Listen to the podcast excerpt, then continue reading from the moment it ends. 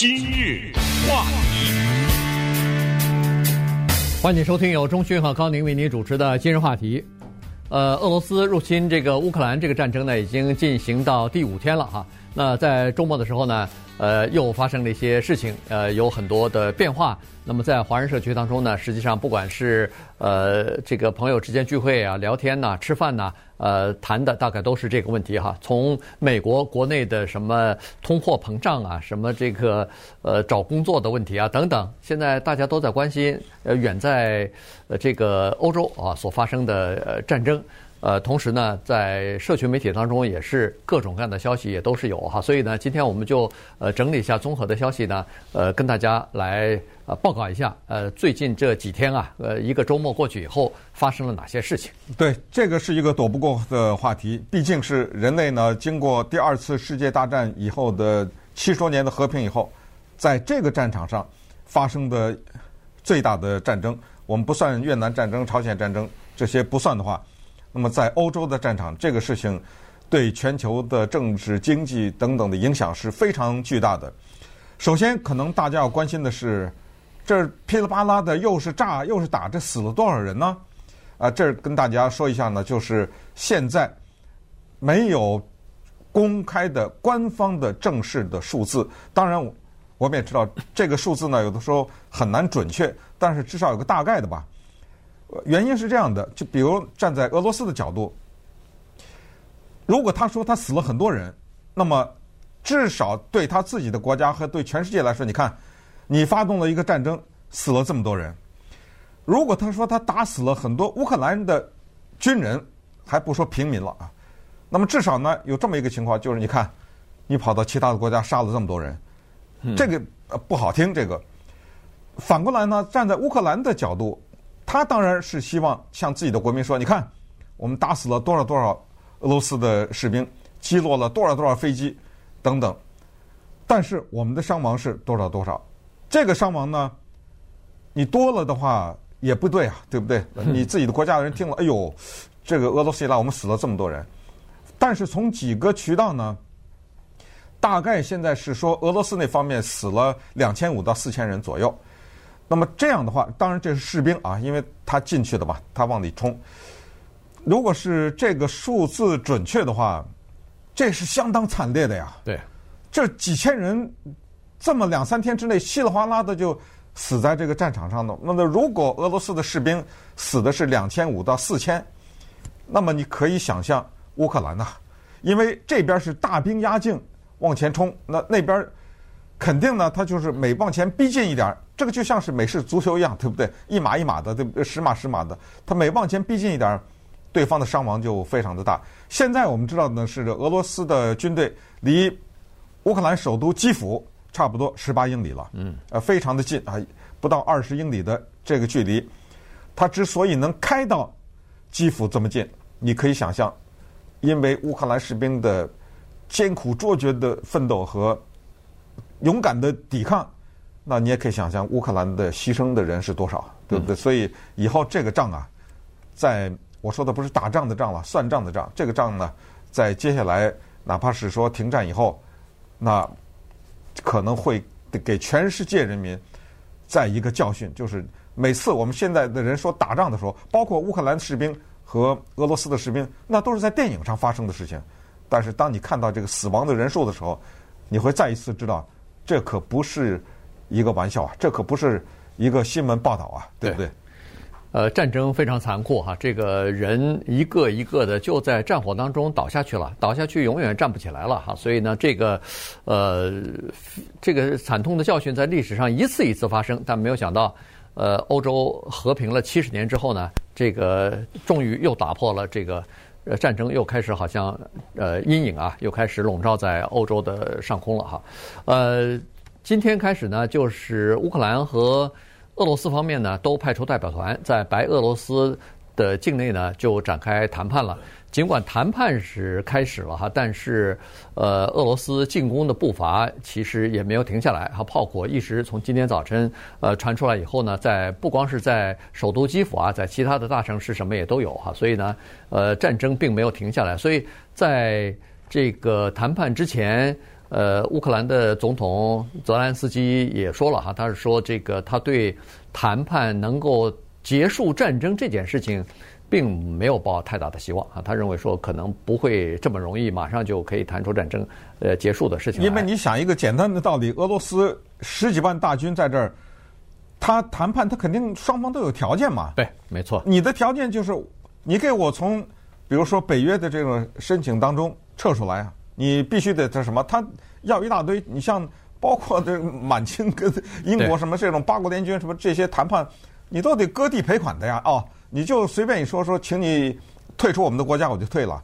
那你想想，那俄罗斯有这些条件，那乌克兰有他的条件呢？嗯，对不对？所以我觉得不知道了，不是抱太大的希望，因为很耻辱啊。这种谈判的结果有的时候会非常耻辱的，对不对？对，尤其在这个战争进入到僵局时态呃时期啊，在这个进行拉锯或者是进行对峙的时候呢，呃还不分胜负的时候，这个谈判是最艰苦的哈。谁先让一步，等于是你就承认认输了嘛？哎，你就在这个军事上等于是承认认输了嘛。所以，呃，大家都不肯。当战局非明朗的时候，说一方马上可能马上就要被攻下来，他也知道。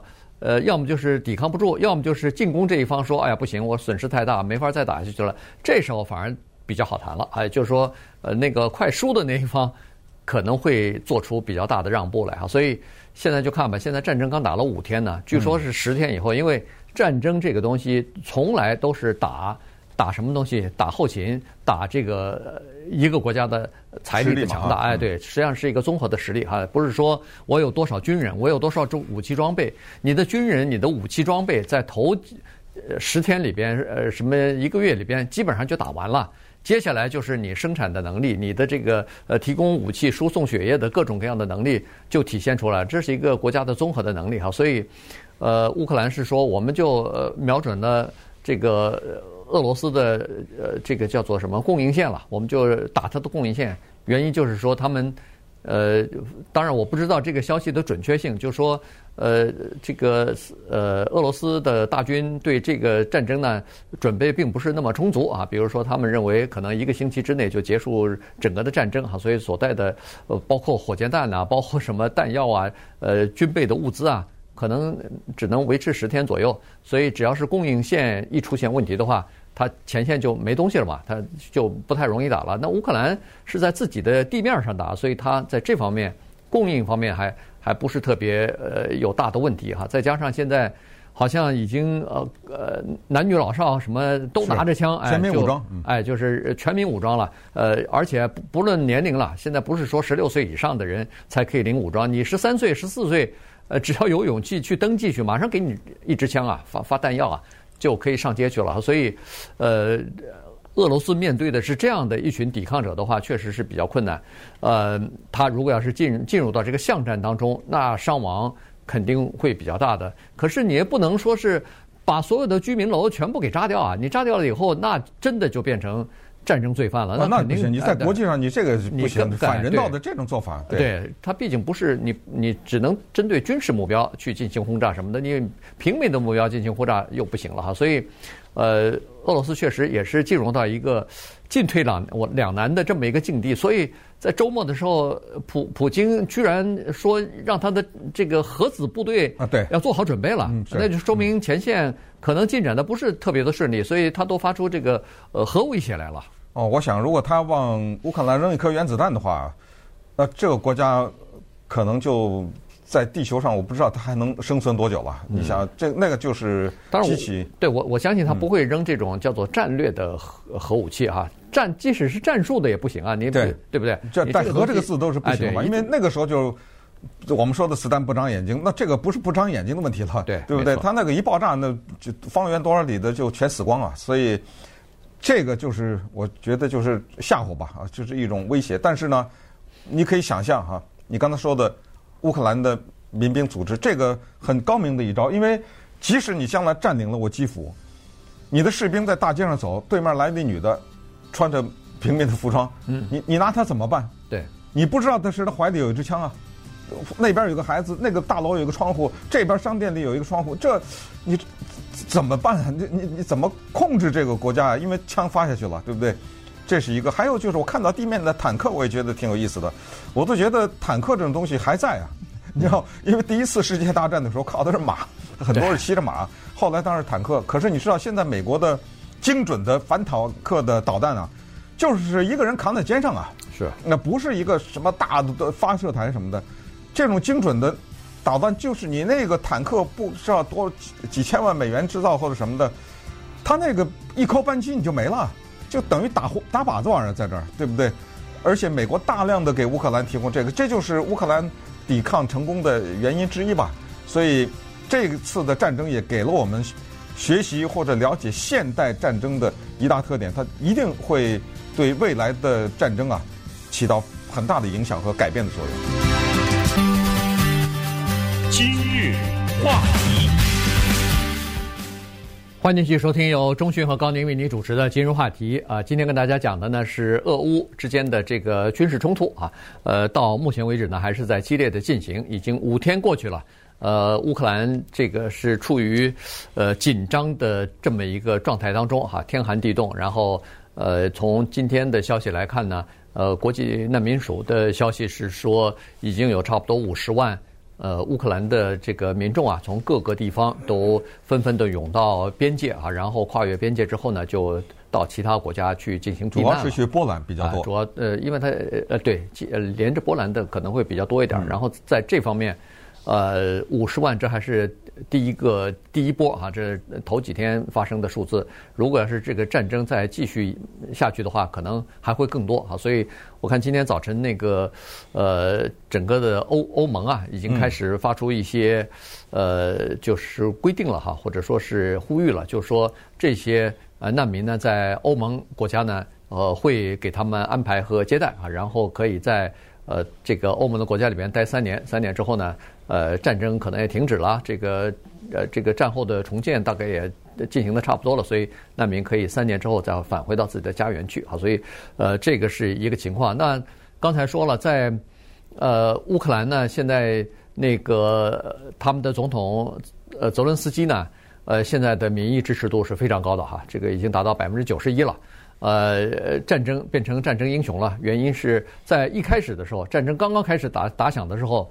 在有一些网站当中就开始质疑他的领导力了哈，就就开始说，哎呀，你你看这么一个演员出身的呃这个总统，在应对危机的时候，他到底是不是可以呃比较好的来这个呃领导全国的民众度过这样的一个危机哈？当然现在还没有完全度过，但是他的表现已经得到了呃国内外的这个认可了，至少乌克兰的民众已经开始认可他了。原来还说他和家人可能。呃，已经离开了乌克兰，然后因为呃有一些国家邀请他赶快离开啊，让他赶快离开，可以到我们这儿来啊，这等等，但是他。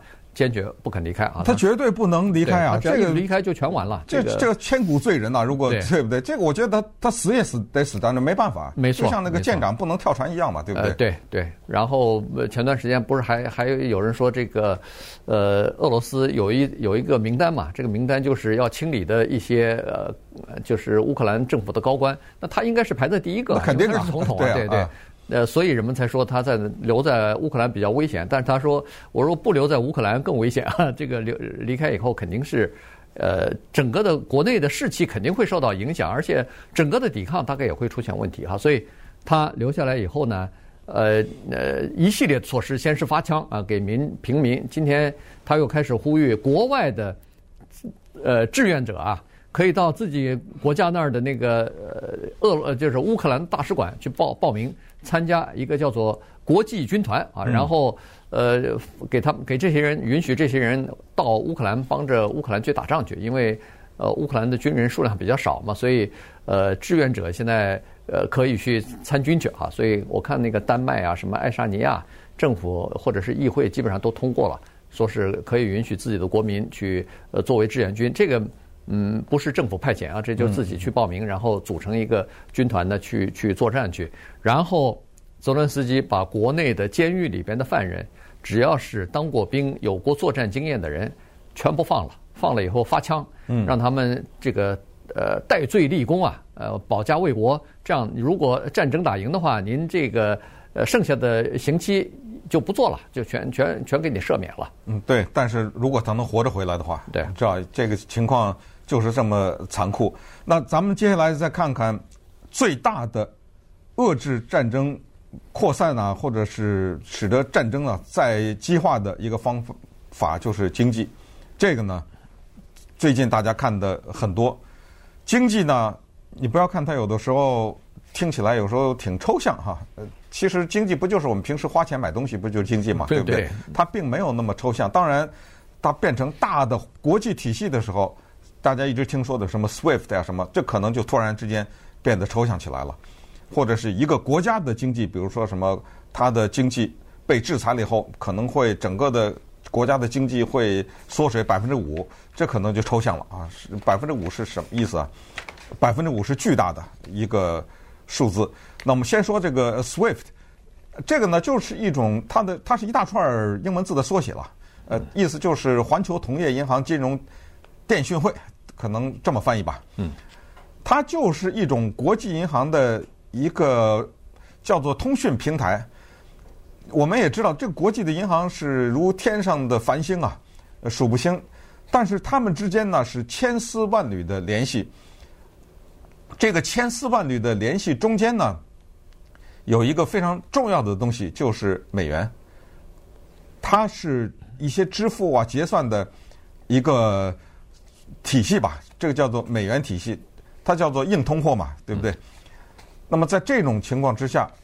这样的一个叫做全球环，就叫做什么环球同业银行金融电讯平台呢，在上面的银行各种交易，就大家都知道的，那互相沟通的。那么在这个情况之下呢，一开始 SWIFT 不动，现在是把俄罗斯的一些银行给踢出去了。对，呃，踢出去的呃，必须要知道哈，这个踢出去的俄罗斯的这个银行呢，它不是所有的啊，呃，因为俄罗斯有至少一半以上的银行是 SWIFT 的。这个成员啊，你加入的话，他接纳才是成员。这个 SWIFT 好像现在一共有一万一千多家呃金融机构啊，是他的这个成员，所以是大概是全球最大的这么一个这方面的这个金融体系、结算体系了。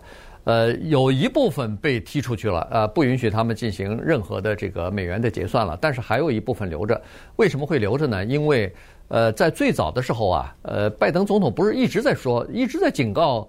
呃，俄罗斯说你不要动，你不要动手啊，你不要入侵乌克兰啊。如果入侵的话，呃，我们会对你进行呃各方面的制裁，其中一个就是包括把你从这个 SWIFT 踢出去。那为什么在进进就是进攻的军事行动呢？前两天没有这么做呢？是因为欧盟的国家有一些不同意，其中以这个德国和意大利为主哈。原因是如果一切断了这个 SWIFT 系统的结算。呃，渠道的话，那么俄罗斯出口到欧洲的这个天然气和石油马上就中断了。俄罗斯一发现说，我出去了，给你输出了石油和天然气收不着钱，那我干嘛还给你啊？于是就可能呃断下来哈。所以这个呢，对欧洲和对美国来说都不是好消息。欧洲的石呃这个石油和天然气的价格，尤其天然气价格在。